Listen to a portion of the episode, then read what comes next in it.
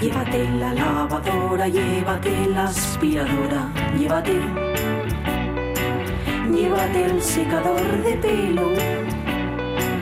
Llévate el horno microondas, el casete, la olla express, pero la radio es mía. La radio es mía.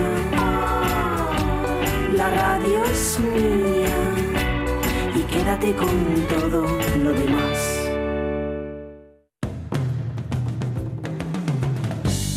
La radio es mía. Pachi Poncela.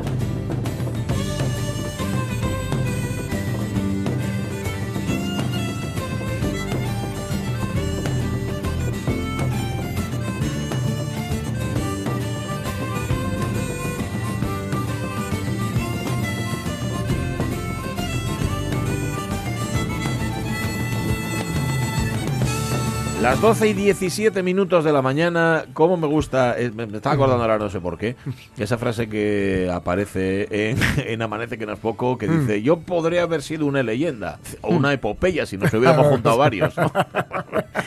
está bien, está bien. Bueno, nada, nosotros estamos aquí varios y todavía no hemos dado en epopeya, pero si nos dejáis, y un poco legendario sí que somos, ¿eh? Hombre, Un poco sí que lo veo yo. El frío que estamos pasando es digno de un Admundsen, de un Scott. La verdad es que sí, que eso sí que eran absolutamente legendarios. Pero mira, eso nos da tema para mañana. Mañana queremos preguntaros por el frío que habéis pasado. No, no hoy, Mm. porque esto no es frío ni es nada, pero el frío al que vosotros pasasteis Mm. estando, por ejemplo, en una garita allí en. Los Monegros haciendo la mili. Eso sí fue frío.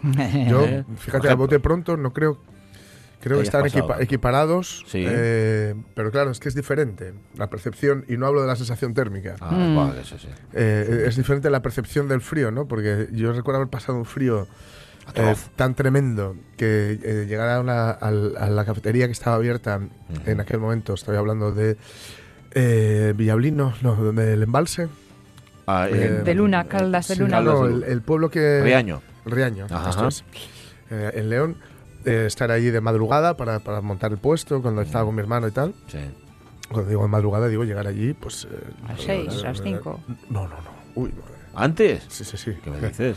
Sí, sí, sí. de noche todavía. Sí, duermes allí prácticamente. Sí, sí, sí. No para- duermes allí, No duermes. Eh, sí, básicamente. porque estás en la furgoneta intentando dormir, pero es Mm. imposible, el frío se te cuela por todos los lados. Claro. Y pues con los, los dedos amoratados, etcétera. Y era eh, aprovechar, pues a lo mejor a las cuatro y media, cinco de la mañana, hay Ujú. una señorina que afortunadamente abre la cafetería. Menos mal. Ujú. Y nada más entrar, cuando te ve, que ya sabes que vienes, que vienes de la furgoneta, porque bueno, tal, Ujú. Pero tú pinta lo de lata. lo primero Mm. es, eh, te dice que, que calientes las manos al radiador, ¿no? Mm. Y yo creo que ese, ese es el día que más más, que más frío. pasa, porque creo que luego con, con esos deditos has de ir a coger los hierros, y montar y currar y estar atrevido. hasta las 5 o las 6 de la tarde, etcétera, ¿no? Vale.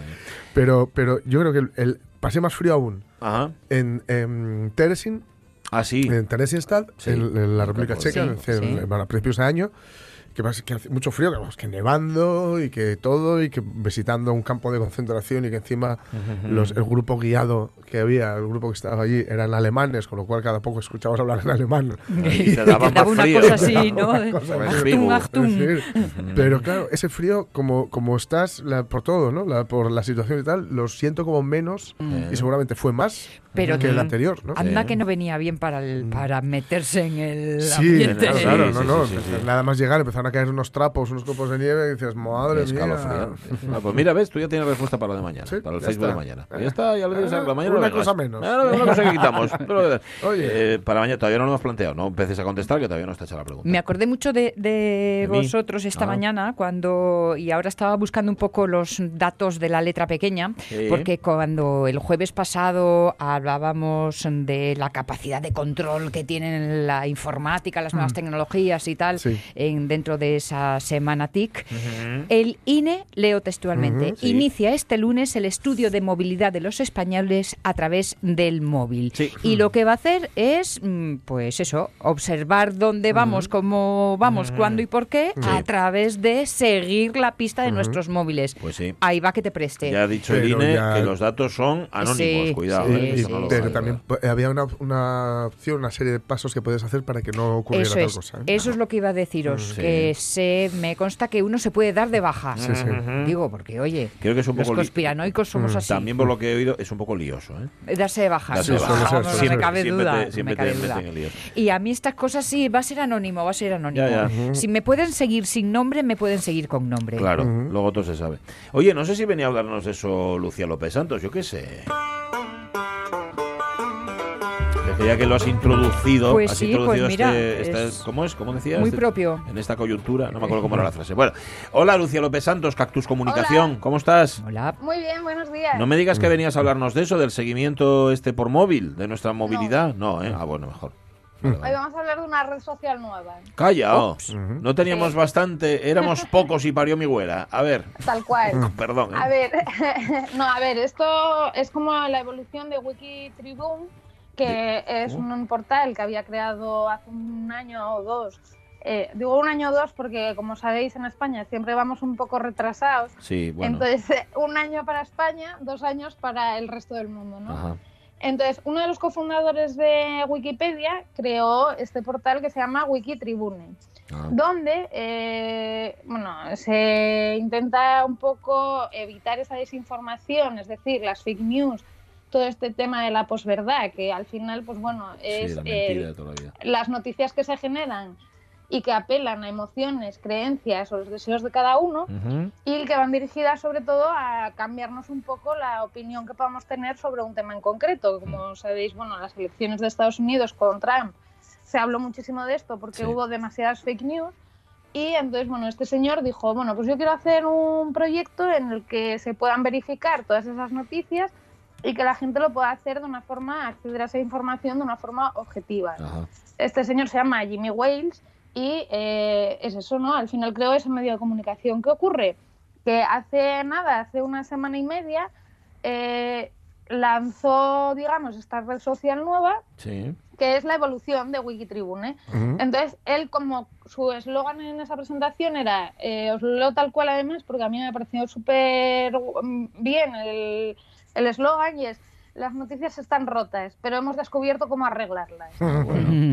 Bueno, Entonces, bien, eh, en ese sentido, porque, a ver, este nos, nos aturden, ¿no? Que fake news, no sé qué, eh, pues verdad, al final se trata de qué ha pasado, dónde ha pasado y quién lo informa, ¿no? Y saber quién es la fuente de Sí. lo que nos cuentan.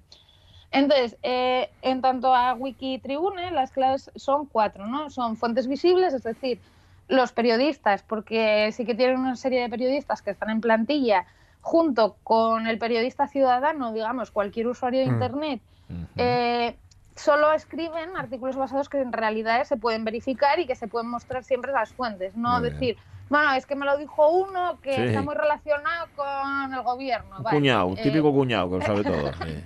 eso es. Eh, otra de las cosas que tiene muy diferente a cualquier medio de comunicación es que es gratis y sin publicidad. Correcto. Y diremos, mm, ¿cómo financian, no? Pues tienen unos periodistas... Pregunta espera, inmediata, espera que interviene Avellaneda. ¿Cuál, cuál es, ¿Cuál es ahí la clave? Eh, A ver, pues la clave son las donaciones, igual que la Ah, Wikipedia funciona vale. a través de donaciones de ¿Ves? personas, de usuarios que, puede- podemos donar desde un euro hasta lo que nos apetezca o tengamos disponible para poder hacer una donación. Sí. y en este caso pues eh, funciona en esa misma premisa. Otra eh, cosa es que hay transparencia total, es decir, ellos publican toda la información de todas esas donaciones, es decir, cuánto dinero hemos cobrado y cuánto dinero estamos gastando en dónde, que son datos que están accesibles a cualquiera que entre en la página y que los puede ver. Mm. Entonces, bueno, lo que os decía, eh, la evolución. Eh, ahora mismo lo que ha nacido se llama WT, dos puntos, social, ¿no? WT. wt.social sería Punto el enlace social. a la página web. Vale. Entonces, ¿qué es? Eh, pues bueno, esto es una red social bastante diferente a las que conocemos en la actualidad, porque, digamos, mezcla el yo doy mi like o doy mi in- información junto con la Wikipedia, cualquiera puede editar cualquier artículo, cualquiera puede subir un artículo que haya visto en Internet, pero que siempre va a estar sujeto a las revisiones que otros usuarios puedan hacer de ellas. Ajá. Una de las razones que de esta red social es que, bueno, como os decía, tiene tan solo una semana y media y el objetivo es otra vez el mismo que tenía en Wikitribune, que es que la información sea veraz sobre las diferentes y variadas temáticas que podemos encontrar digamos, de una forma similar a un foro que todos conocemos, ¿no? Eh, entonces, bueno, tú dices, vale, pues me voy a crear. Yo lo hice el sábado, dije, voy a ver qué pasa aquí. Vale. Y entonces, eh, con una cuenta de email podemos acceder de forma gratuita a este perfil. ¿Qué ocurre? Que como es tan nuevita, pues te dice, pues mira, a mí yo cuando me registré me decía como que tenía, no sé si eran eh, casi 80.000 personas por delante de mí para la lista de espera. ¿Cómo que Eh, tenías a cuántas personas delante de a ti? 80.000 para Contra. yo poder entrar ya a todas las funciones de la Uy. red social. Pero hay un truco, bueno, digamos que hay dos. Uno sería o pagar una época, una cantidad al mes de 12 dólares o Ujú. al año de 90. Y otra opción, que es gratuita, sería cuando nosotros accedemos y creamos ese perfil, intentamos acceder a alguno de, esas, de esos subwikis, que es como se llaman, cada temática de foro, entre comillas. Eh, te dice, bueno, pues te damos un enlace que tú puedes compartir e invitar a tus contactos. Ah, bien.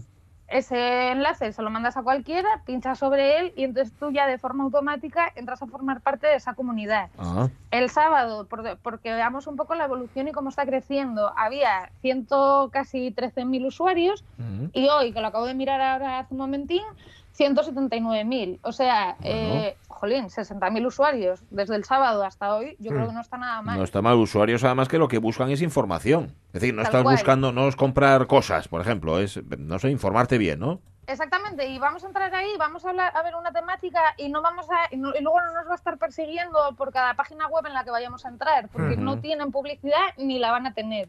Mm, Bueno. Entonces, ¿cómo funciona? bueno, claro, porque hay que escupir para arriba, ¿sabes? Bueno, ellos es lo que dicen Vale, ahí vale. en su página y en sus condiciones lega- legales y todo eso que nadie se lee, el aviso Hmm. legal, yo sí me lo leí, pone que no quieren hacerlo, que para eso se financian con donaciones. Muy bien. Eh, bueno, ¿cómo funciona? No? Una vez que ya estamos dentro y que hemos creado el perfil, pues ya podemos añadir una foto, la imagen de cabecera y, y entonces ya podemos empezar a compartir noticias o comentar las que otros han subido o crear un artículo o editar ese artículo también. Ajá. Una vez que estamos dentro, pues eso, eh, eh, esas temáticas se llaman subwikis.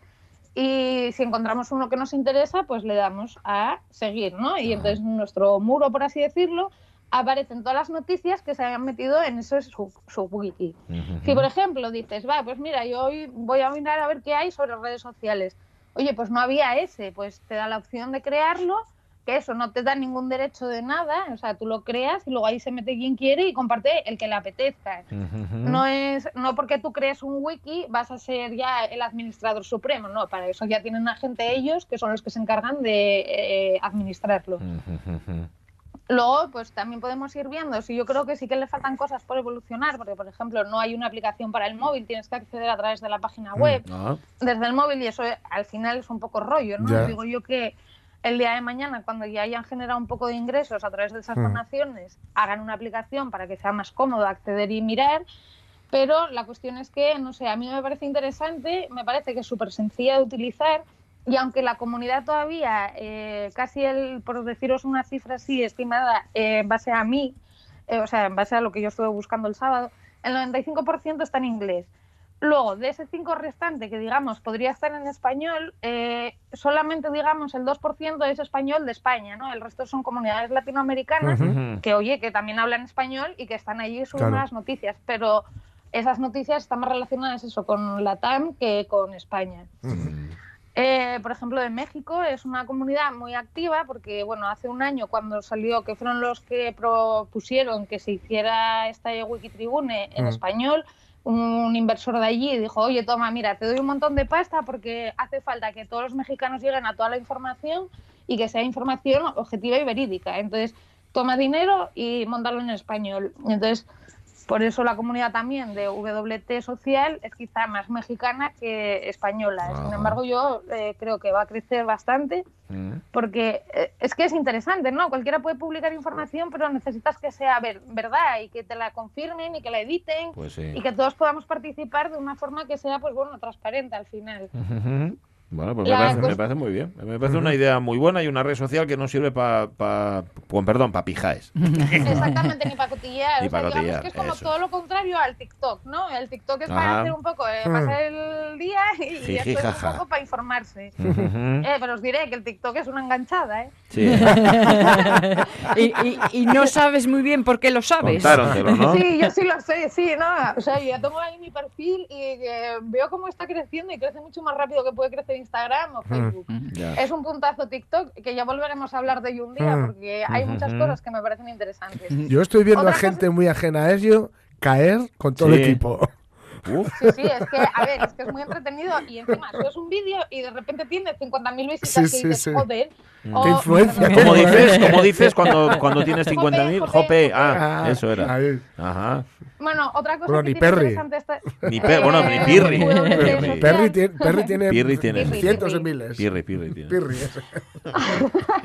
Otra cosa que tiene interesante es que cada poco nos envían emails, ¿no? Y uno Ah, de sí. los que mandaba era que, por ejemplo, y este me llamó mucho la atención, que aunque todo el mundo es bienvenido, les gustaría hacer una llamada especial, pues sobre todo a mujeres, amigos LGTBI y de raza distinta a la, a la blanca. Y esto lo estoy diciendo en palabras de ellos por ese email, Mm. porque eh, dicen, están poco representados en la moderación online y por tanto esa moderación online no les protege a todos esos colectivos como se debería, ¿no? Es decir, si estamos hablando de una temática femenina Mm. y solo lo moderan hombres, pues al final la perspectiva femenina no está ahí representada y por tanto no es igual de objetivo que podría serlo si hay de todo un poco. Claro. O sea, que esta va a ser una red social sin algoritmo.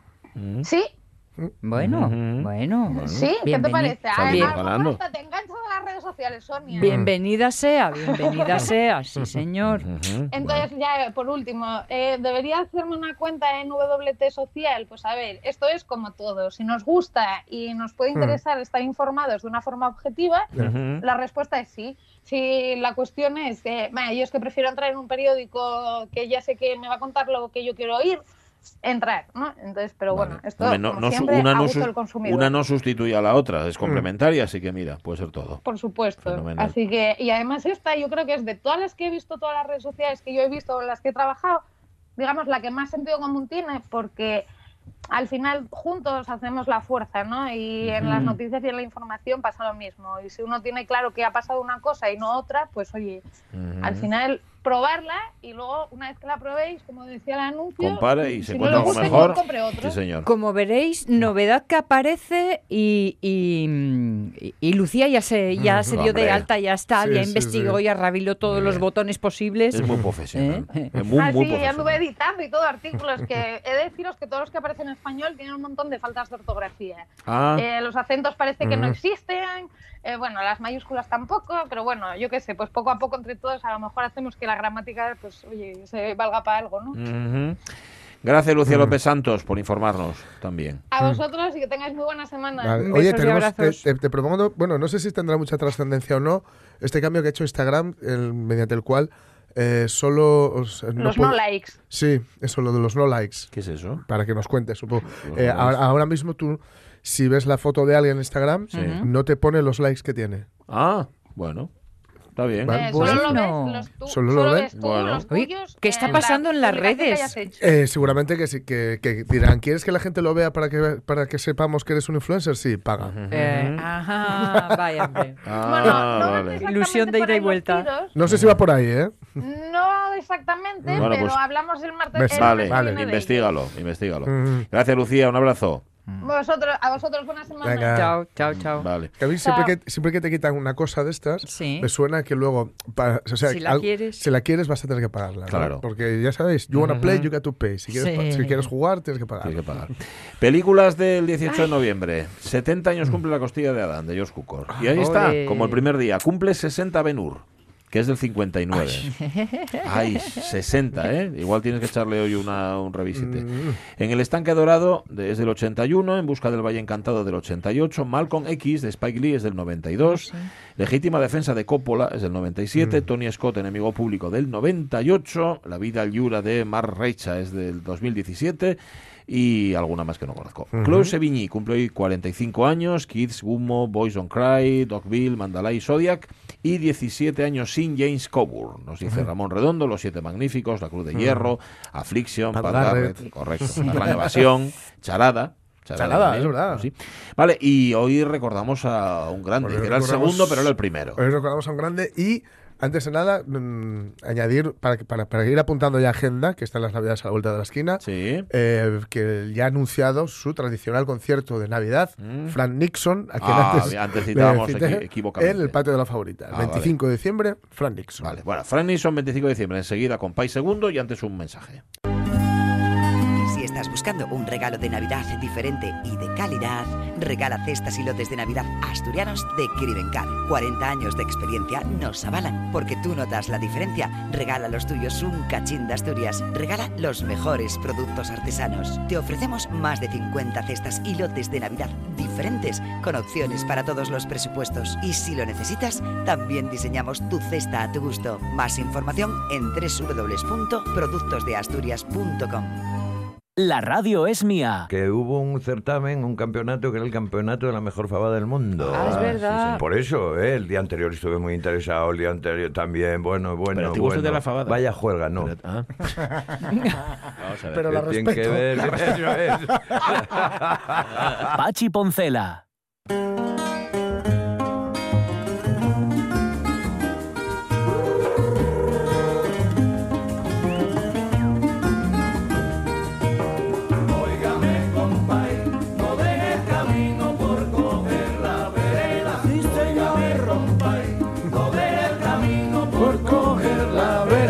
Esto cuando lo intentas tú, yo por lo menos cuando lo intento cantar algo de esto no me sale nunca. Hay que tener el tumbado. Es perfecto. Yo tumbado estoy muy bien, pero no. De los guapos al pasear. Hay que tener el tumbado. Pues efectivamente, hoy, tal día como hoy, pero en 2003, y hace unos añinos, hace 16 años, se nos iba Compay, ¿no? Que era Máximo Francisco Repilado Muñoz. Toma. Lo de Compay no, no, vino, no le vino dado, ¿no? Pero fue bueno, conocido como Compay II. Mm. Eh, un hombre que le quedó la cosa de no cumplir tantos años como su abuelita. Ah. Su abuela cumplió 115 años. Uf. Su abuela llegó a ser esclava. Uy. Fue liberada, claro, era, pero él cumplió 90 y, bueno, eh, 95, creo, 95, unos cuantos, 95, sí, por ahí. creo que fueron 90, 95, por, sí. por ahí. Eh, no está nada mal, ¿eh? No está nada mal. Eh, Tal día como hoy nacía. 95. Tal día como hoy 95. nacía. Espérate, que hemos dicho que se moría, pero nacía. Nacía el 18 de noviembre Ay, del sí, 7. sí, sí, perdón. Que lo estábamos eso. matando al pobre. Eso sí, sí. Eso sí. como. Vale. Y bueno, la verdad es que él, él, eh, bueno, ahora lo comentaremos, que llegó a ser popular, digamos, en los últimos años de su vida, popular internacionalmente, cuidado. En, Ujú. en- en Cuba lo conocía Bueno. todo el mundo, evidentemente, y todos los aficionados al sol, aunque bueno, ya sabemos que eh, como, como en Europa, o al menos en parte de Europa, nos, nos hemos eh, vanagloriado en darle la espalda a todo lo que no fuera la herencia anglosajona, pues aquí no, no se le conocía tanto, ¿no? Y luego, claro, también por la cuestión política, seguramente en Estados Unidos no se le conoció, pese a, pese a la cercanía cultural y geográfica, más de lo que le, más de lo que debería por, pues, por cuestiones de, de bloqueo, ¿no? Mm. digamos. Ya. Bloqueo, bloqueo es esto que, que es que bloqueo cultural y económico. Es esto que hay veces que se, que se olvida mencionar en los discursos. Ajá. ¿no? Los bloqueos, por ejemplo, ¿no? Ya, ya. O, bueno, se olvida mencionar o se menciona y luego no sale. Claro, Ya, eso no es. posible. Pero eh, él comenzó tocando la guitarra, luego el tres, el tres cubano, es un instrumento de, de cuerda similar. No es un ukelele, No, porque es un instrumento que tiene dignidad. Saluda a todos los intérpretes ukelele que nos están escuchando. el clarinete y el bongo. Ahí lo. Y también la tumbadora, que luego Ah. diremos, la tumbadora es una Mm. mezcla entre el tres y la guitarra. Ajá. ¿Vale? Vale. Eh, en fin, eh, ¿por, por qué? Porque tocar, normalmente, tocar es barato, tocar es popular y por eso la música es tan popular, ¿no? Él fue el inventor del armónico, es un híbrido de siete cuerdas entre la guitarra española y el tres cubano. Ajá. eh, que bueno, mm, no- iba a decir las explicaciones. Ibas a explicar la, la cosa técnica, pero eso igual se lo preguntamos a Miguel Fernández. eso- Ay, y el jueves no. Bueno, otro jueves de esto. Otro jueves se lo preguntaba. Vale. El caso es que él comenzó muy joven, eh, ya en los años 30, Ujú. componiendo ya sus propias canciones, no solo tocando, Sí. Y formó parte de esas agrupaciones artísticas. Estamos en los años 30, también estamos en el momento en el que eh, La Habana, Mm. es, es el momento de máximo esplendor de La Habana, es el momento en el que La Habana era la barra americana Correcto. de Estados Unidos. Y eh, pues, diferentes eh, agrupaciones artísticas, Santiago, el Cuarteto de Trovadores Orientales y el cuar- Cuarteto Hathaway, Hathaway. Y también el famosísimo conjunto Cuidado. de Miguel Matamoros. Cuidado, cuidado. Pero este es el aún. Fijaos qué intro tan melancólica.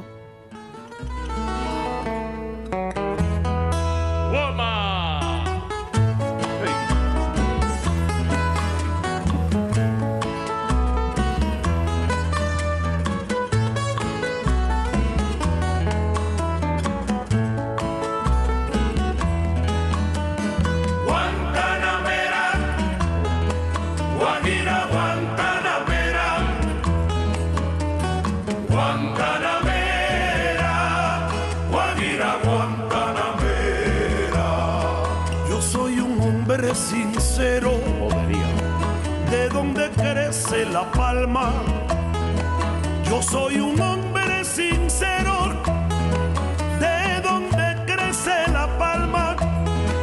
Y antes de morir yo quiero echar mis versos del alma. Y antes de morir yo quiero echar mis versos del alma. Guantanamera. Este creo que es, la- es la- la- el poema mejor llevado a la a música. Mm, Este sí. y el cantar es de, Ah, de de Serrat, con Machado. Qué maravilla. Y luego cómo la canta él con esa profundidad, esa hondura vocal, ese, ese voz de, de paisanón, pero de paisanón tembloroso, ¿no? que tenía en la, en la garganta, ¿no? Eh, ¿Por qué le viene lo de compay segundo? Sí, bueno, él en 1948, es que claro, en 1948 este tipo ya lleva una carrera Ya detrás. 41 años tenía el pavo. En señor. 1948 era eh, tocador de tres y voz segunda Ajá. con Lorenzo Hierrezuelo en un dúo que fue legendario, se llama el dúo Los Compadres. Como Lorenzo, Loro- Lorenzo perdón, era el primer vocal, Ay, amigo. él era el segundo. Entonces era compay segundo. Claro, el compadre segundo, compadre, Compadre segundo. segundo, Qué bueno. ahí está, ¿no? Eh, bueno, ellos fueron de nuevo un fenómeno de popularidad desde el 48 hasta el 55, donde, bueno, pues en ese momento Reinaldo R. Rezuelo pues, sustituye a Compay Segundo, quien se va y forma otro grupo que se llama Compay Segundo y sus muchachos. Que me hace mucha gracia esto. Compay Segundo y sus muchachos. Y ahí estaba cuando le llegó la fama internacional en 1997, pero fijaos que no está mal, ¿eh? Le llega la fama nacional en, 1900 en 1997 y él se muere en, en 2003. Mm, tuvo seis años ahí de gloria. ¿no? Oye, Ya. son seis años Sí, sí. de, De remate. de De rematar. grandísimo que, remate. que el tipo, a ver si os queréis, no, no era el típico perdedor, porque eso es muy nuestro. Sí. Eso es más de Occidente, ¿no? De estar en las esquinas por las tabernas. Yo podía haber sido una estrella internacional. Nah. Eh, pues eso, con Wim Wenders se lo hizo tocar por todo el mundo, ante millones de personas, y no llegó, no llegó, eh, evidentemente, o, desgraciadamente, a cumplir el sueño de llegar a la edad de su abuela, ¿no? que murió eso a los 115 años, llegó a los 95, que no está nada mal. No está mal, ¿no? Murió por una suficiencia renal en su ciudad, en La Habana. Y, y cuando el mundo sea una mota de polvo, todavía sonará, seguirá sonando esto. Sí.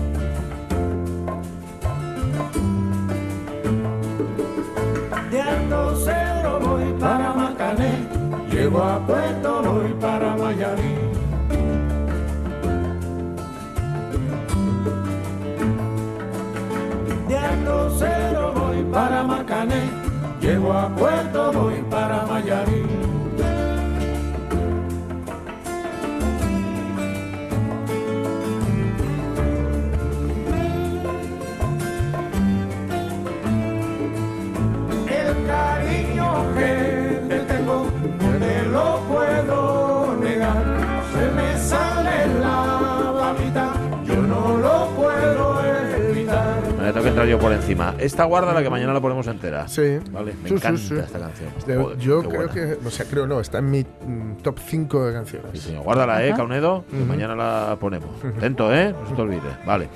Que hoy cumpliría ciento muchos años, 112. Tómese un café o un ron, el habano mejor no. Roncito. A su salud. Eso, eso es. Compay segundo. Máximo Francisco Repilado Muñoz. Ahí está. La una menos cuarto. Venga. Un moderno de otros tiempos.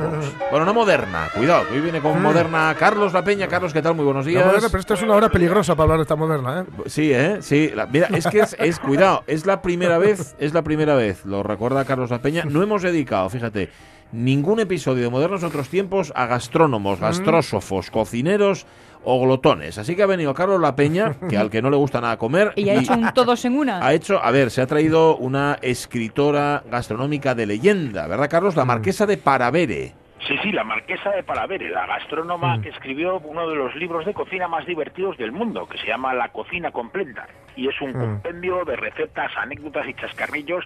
Va a ser con su vida novelesca y todo merecimiento nuestra moderna de.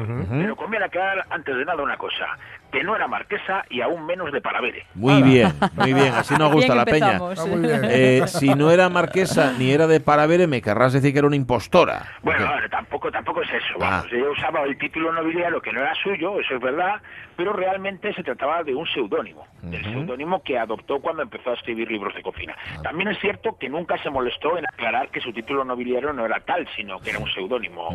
Aunque también es verdad que el título no era falso. No era falso porque el marquesado de Palavere existía realmente y además el título era de un primo de su marido, de Joaquín Aguirre Chagüe que como no utilizaba el marquesado, pues la verdad es que nunca lo he hecho falta. Bueno, pues nada, oye, que lo use otro, ¿no? Ya está.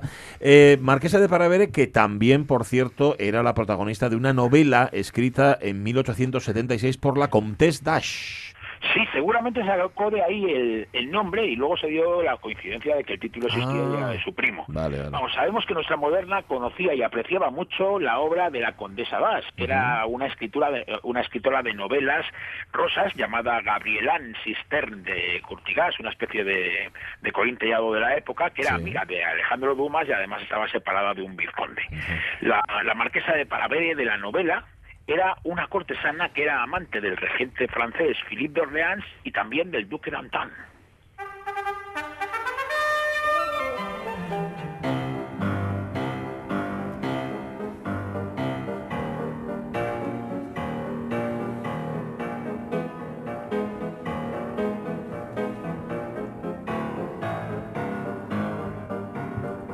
Esto lo que estáis intentando pillarle el ritmo es el prólogo de la Revue de Cuisine, la revista de cocina, que es un ballet de jazz en un acto que compuso en el año 27 el checo, el grandísimo checo Bohuslav Martinú, que por cierto se crió en un campanario. Bueno, esta revista de cocina nos va a acompañar, va a ser quien nos acompaña hoy para ilustrar justamente la vida de la marquesa de Paravere, de la que Carlos La Peña, después de tanta impostura, espero que no nos digas que encima no sabía cocinar. Bueno, pues precisamente era lo que te iba a decir. Sí. Madre, lo tenía todo. Su refinada formación no incluyó nunca la, la cocina. Y vamos, de hecho, durante su juventud ni sabía cocinar ni tenía ningún interés por ello. Pero cuando se dio cuenta de que su marido a su marido le valía cualquier excusa para no comer en casa, pues Ah. el peligro del matrimonio y se puso las pilas con la cocina. Pues ahí la tienes. Pues si la marquesa, gastrónoma, marquesa de Paravere, no era marquesa, no era de Paravere y no sabía nada de cocina, por favor, Carlos La Peña, ¿quién era la marquesa de Paravere? Bueno, la marquesa de Palavere era María Mestaller de Chagüe, nacida en la calle Ripa de Bilbao el 20 de diciembre de 1877 y cristalada a los pocos días como María Manuela Eugenia Carolina Mestaller Jaquet. Vamos, viendo lo rumboso que estuvo el cura con los apellidos, con los nombres, quiero decir, pues podemos imaginar que pertenecía a una familia de posibles. Pues sí. Cosa que así era, vamos. porque su padre era el cónsul de Francia en Bilbao y su madre, que era una bilbaína de pro, tan bilbaína que nació donde le salían las narices, en concreto en Madrid, también tenía origen francés y era hija del banquero, también bilbaíno, Carlos de Jaquet. Mucho francés veo yo aquí. Esto, claro, educación afrancesada al final, ¿no? Sí, pero eso era más cosa del origen social que del geográfico, porque era la moda entre los pudientes de aquellos tiempos ofrecer a sus hijos una educación afrancesada. María pues era muy de Bilbao, pero también se, creó, se crió en Sevilla, que donde su padre también fue cónsul. Y además pues conoció a los personajes más notables de su tiempo, vamos, de Marcel Proust a, a Buffalo Bill, Mira. a- pues del pintor Zuloaga al gran duque Cirilo, el hermano del zar de Rusia, y además pues frecuentó bastante los círculos teosóficos y espiritistas de, de Elena Blavatsky o al gran cocinero, el gran revolucionario de la cocina y gran pope del momento que era Augu- Auguste Escoffier. En 1901, en Bilbao, se casó con el abogado de Donostierra Ramón de Chagüe Churruca, que además el tipo era descendiente de Cosme Damián Churruca, el famoso héroe vasco de la batalla de Trafalgar.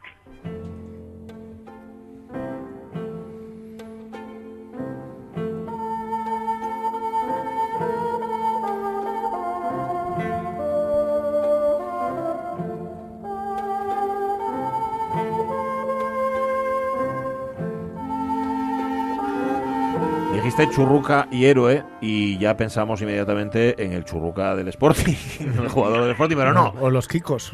También, a los Kikos de churruca. Bueno, esto es el tango de la Gevide Cuisine, de la revista de cocina de Bohuslav Martin, un ballet compuesto en París sobre un texto de la coreógrafa checa Yamila Kroslova, La tentación de la olla mojigata, que es como se llama la obra original.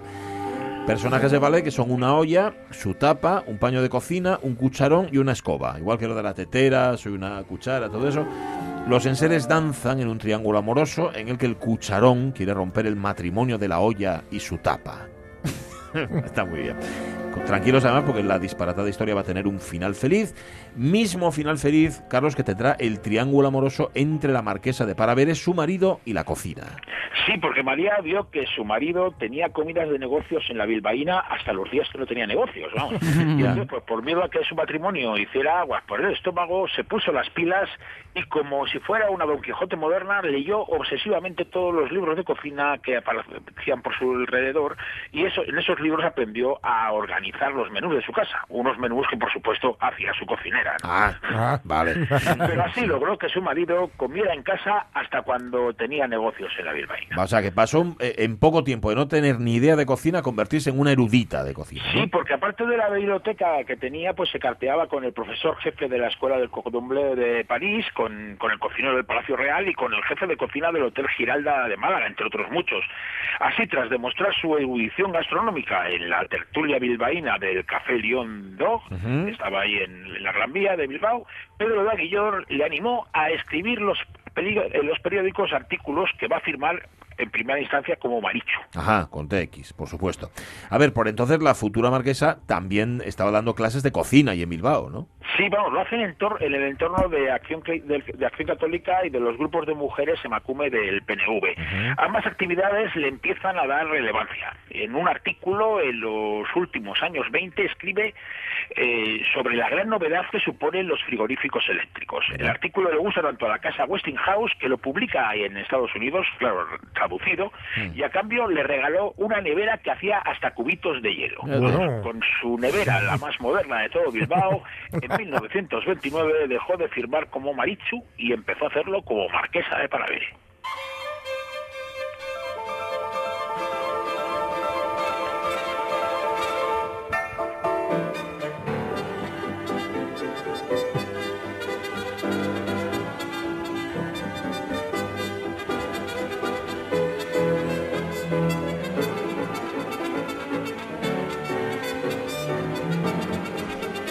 Ballet de jazz del año 27, ¿qué, qué puede haber más que un charleston? Pues Ya. claro, un charleston.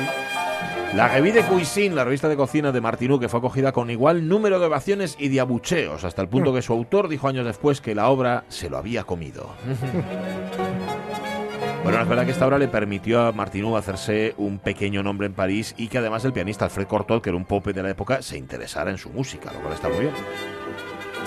Mira, también Carlos tuvo cara y cruz este año, el año 1929, para nuestra moderna, ¿no?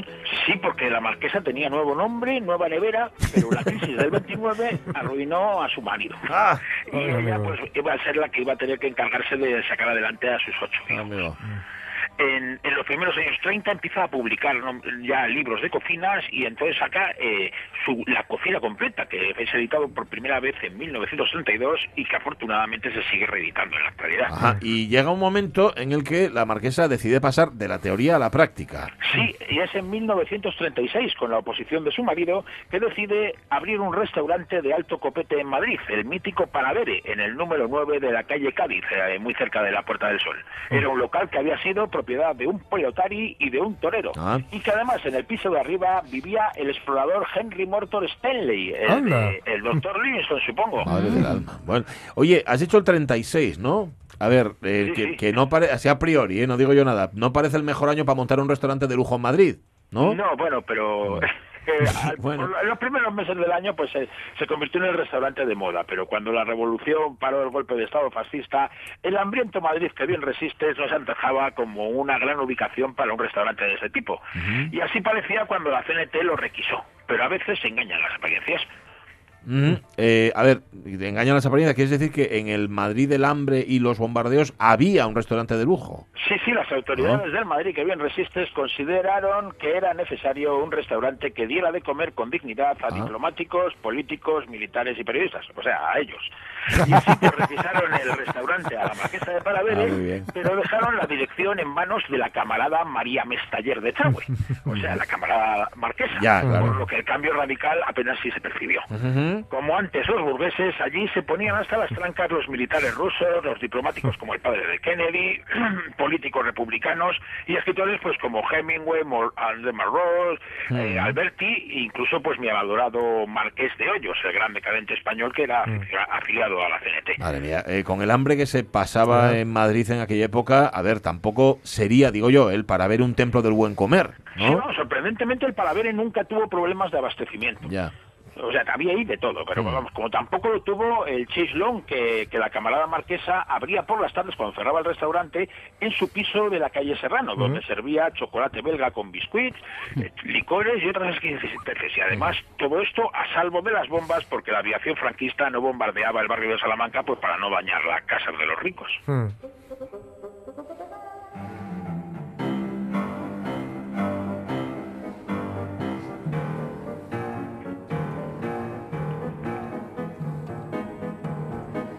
Otra vez que no le pilléis el ritmo, ¿eh? Ya. Esto es el final, que repito lo del principio, de la revista de cocina.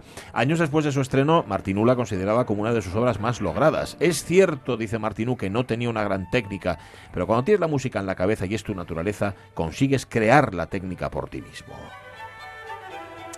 Bueno, nos has dicho que en el 36, ¿vale? La cosa funcionaba. Cuando acabó la contienda, ¿qué le pasó? ¿Qué pasó? Vamos. Bueno, pues cuando el Madrid del no pasaba se convirtió en el Madrid del ya hemos pasado, pues la camarada María volvió a ser la marquesa, cerró el viejo Palavere de la calle Cádiz y abrió uno nuevo en la calle Villanueva, en el barrio de Salamanca, al lado de la Biblioteca Nacional.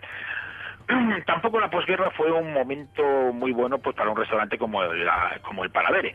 Los vencedores impusieron la política del plato único, lo que obligó a la marquesa a hacer insólitas combinaciones de entrantes, segundos y postres, pero todo metido en un solo plato. Madre mía. Eh, la nueva política del extraperlo también afectó a la denominación de los platos. Bueno, por supuesto, los platos no se no podían ser- nombrarse eh, nada más que en castellano. O sea, Ah. de utilizar el francés eh, ya imposible. Pero vamos, el nuevo Palavere se llenó de extraperlistas, falangistas y aristócratas. De hecho, el cierre definitivo se justificó por unos mensajes conspirativos contra Franco que se encontraron en el menú diario que el restaurante enviaba cada día a un marqués carlista que estaba en la cárcel. Entonces, el tío recibía del restaurante de lujo la en la cárcel.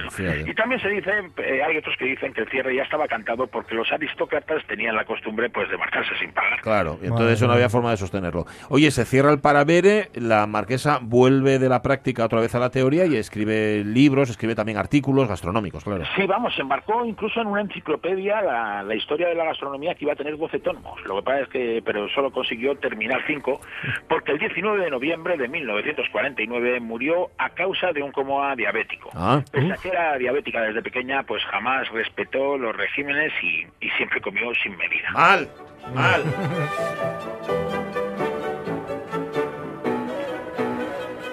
Qué historia. La marquesa, que ni era marquesa ni nada, que escribía libros de cocina sin saber cocinar y, y que era diabética y tampoco sabía nada. Oye, eh, por ese lado estamos cubiertos, ¿eh? tanto la peña como yo, que somos los diabéticos, pero muy ordenaditos, Ujú. sobre todo la peña. Claro.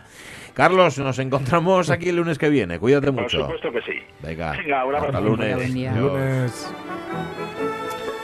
La marquesa de Paravere, ¿la conocíais? No, no, no, para nada, para nada. Es un descubrimiento de Carlos Apeña, uno más. Marchamos y mañana volvemos. Mañana. ¿Parece? Adiós, Avellaneda. Tras las Adiós, Alonso. Adiós con el Chan Chan, sí señor. Adiós, Caunedo. El tren de RPA, antes las noticias, sé felices. Adiós.